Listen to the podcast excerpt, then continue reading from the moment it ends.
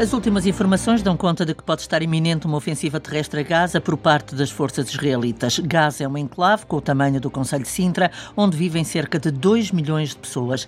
Desde que começaram os bombardeamentos israelitas, depois do ataque do Hamas no sábado, mais de 338 mil pessoas palestinianos tiveram de fugir de Gaza, abrigando-se em escolas e mesquitas. As forças de Israel mantêm um cerco ao território com cortes de água, luz e alimentos. De lembrar ainda que a fronteira com o Egito está fechada e a população de Gaza não pode sair do enclave. A resposta de Israel ao ataque de sábado está a ser questionada pela comunidade internacional porque, à luz do direito internacional, não é uma resposta proporcional. Além disso, o próprio cerco a Gaza viola o direito internacional humanitário, uma vez que não assegura o acesso a alimentos, água e eletricidade à população. Também a ofensiva do Hamas, com o rapto de civis, é visto como uma violação do direito internacional. Bom dia, Isabel Galriça Neto e André Silva. Comece por si, André Silva. Olhando para as duas partes neste conflito, ambas estão a violar o direito internacional. Bom dia, Leonor Isabel. Cumprimento todos os ouvintes da TSF. Claro que sim, é, é, é por demais evidente. O ataque execrável do Hamas uh, viola as normas uh, mínimas do direito internacional eh, em, em conflitos, em, em, conflitos bélicos, de guerra, e, portanto, mais do que a violação do direito internacional em matéria de conflitos de guerra, é um ataque terrorista um, pelos contornos que todos um, assistimos e, portanto, é absolutamente condenável.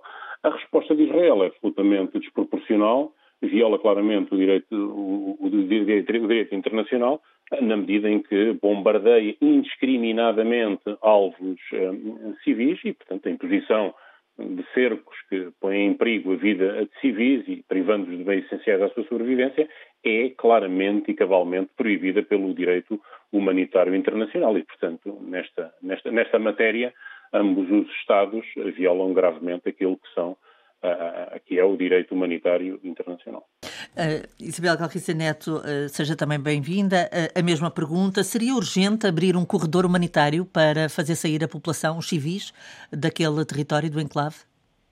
Bom dia, Leonor e, e André. Eu só posso lamentar esta terrível escalada de violência e lamentar pelo povo israelita e pelo povo palestiniano.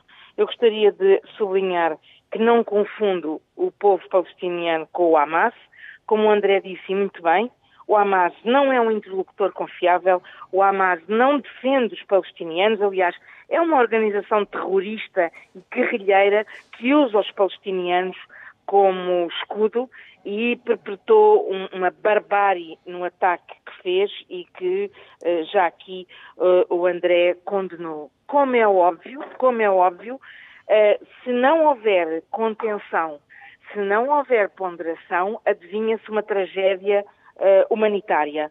E eu chamo a atenção que, tendo Israel o direito de se defender, tem a obrigação de cumprir as regras do direito internacional.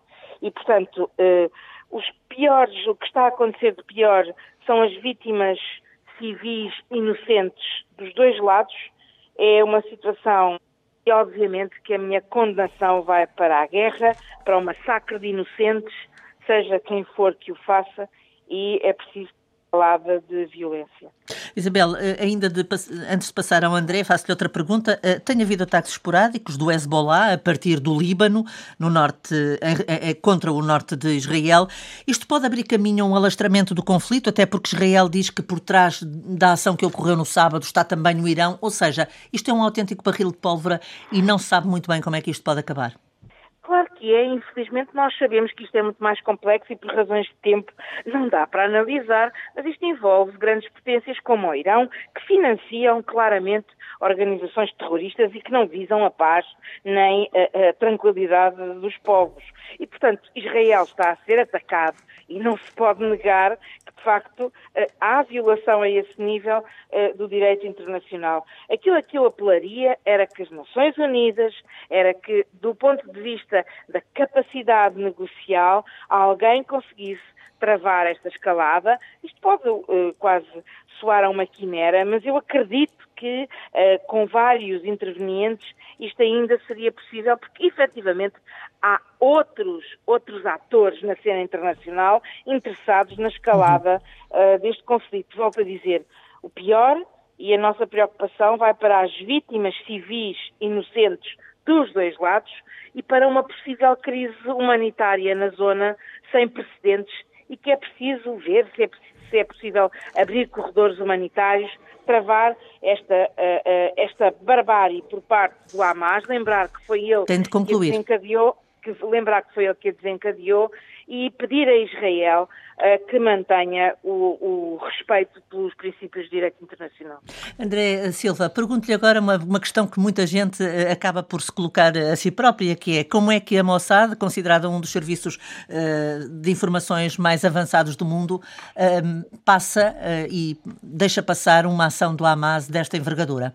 Bom, essa é a pergunta que toda a gente se tem feito. Como é que foi possível que este ataque terrorista do Hamas uh, a civis pudesse ter sido feito uh, nas barbas, supostamente, do controle e do controle fronteiriço e dos agentes secretos e que, e que permitiu um, toda, toda, esta situação que, que vimos. E, portanto, é, é, é absolutamente injustificável e não se consegue perceber o, o, o, os motivos e porque é que isto de facto um, ocorreu e há aqui uh, graves uh, uh, responsabilidades por parte das autoridades de segurança israelitas e sempre. Gostava ainda, estamos mesmo a terminar de lhe fazer uma outra pergunta, que é o silêncio do presidente da autoridade palestiniana, Mahmoud Abbas, ainda não falou, o que não deixa de ser estranho. Bom, o presidente da autoridade palestiniana pertence a uma facção mais moderada, vá lá da nação, palestiniana uh, e, de facto, uh, não pode politicamente condenar esta posição uh, do Hamas na medida em que, neste momento, o Hamas tem um acolhimento enorme por parte da população, cada vez mais crescente junto dos jovens, e eu penso que é precisamente por isso, e portanto, de alguma forma, está pressionado uh, desse ponto de vista em não condenar, não pode condenar aquilo que foi o ataque e a posição do Hamas, porque do ponto de vista político interno uh, perderia todo o apoio uh, na medida em que uh, há uma, uma, uma, quantidade significativa, se não maioritária, da população palestiniana que está com o Hamas e, uhum. portanto, nós poderemos condenar com a nossa visão, e condenamos, e eu condeno aquilo que o Hamas fez, mas aquilo que é importante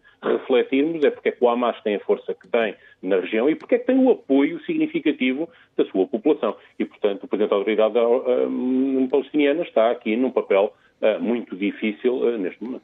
Isabel Garriça Neto, 30, 30 segundos mesmo. Concorda com esta visão de André Silva sobre Mahmoud Abbas? Eu concordo que se deva apenas e só privilegiar o valor máximo da paz, sabendo que há muitos princípios, seja para a autoridade palestiniana, seja para o Hamas, que estão em jogo.